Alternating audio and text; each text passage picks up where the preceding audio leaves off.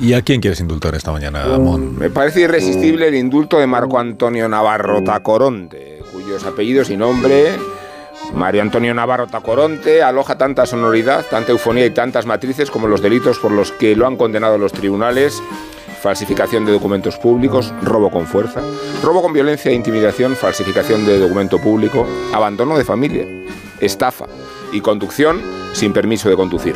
El historial demuestra que Tacoronte no tiene demasiado miedo a la cárcel ni tampoco la reincidencia, pero sí predispone una extraordinaria versatilidad para desempeñar un papel esencial en la trama de corruptelas que había diseñado el Tito Berni. A Tacoronte se le conocía, claro, como el mediador, y no en la acepción positiva del adjetivo, sino la más oscura, comisionista, conseguidor y extorsionador, pues su archivo de WhatsApp, de vídeos y de SMS le convierten en un aprendiz isleño de Villarejo.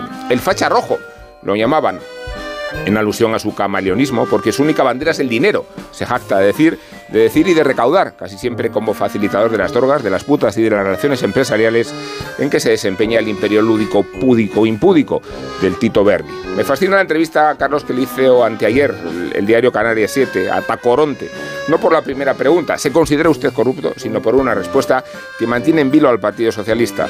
No sería la palabra exacta, me considero una persona contaminada, porque llamarme a mí mismo corrupto sería de idiotas.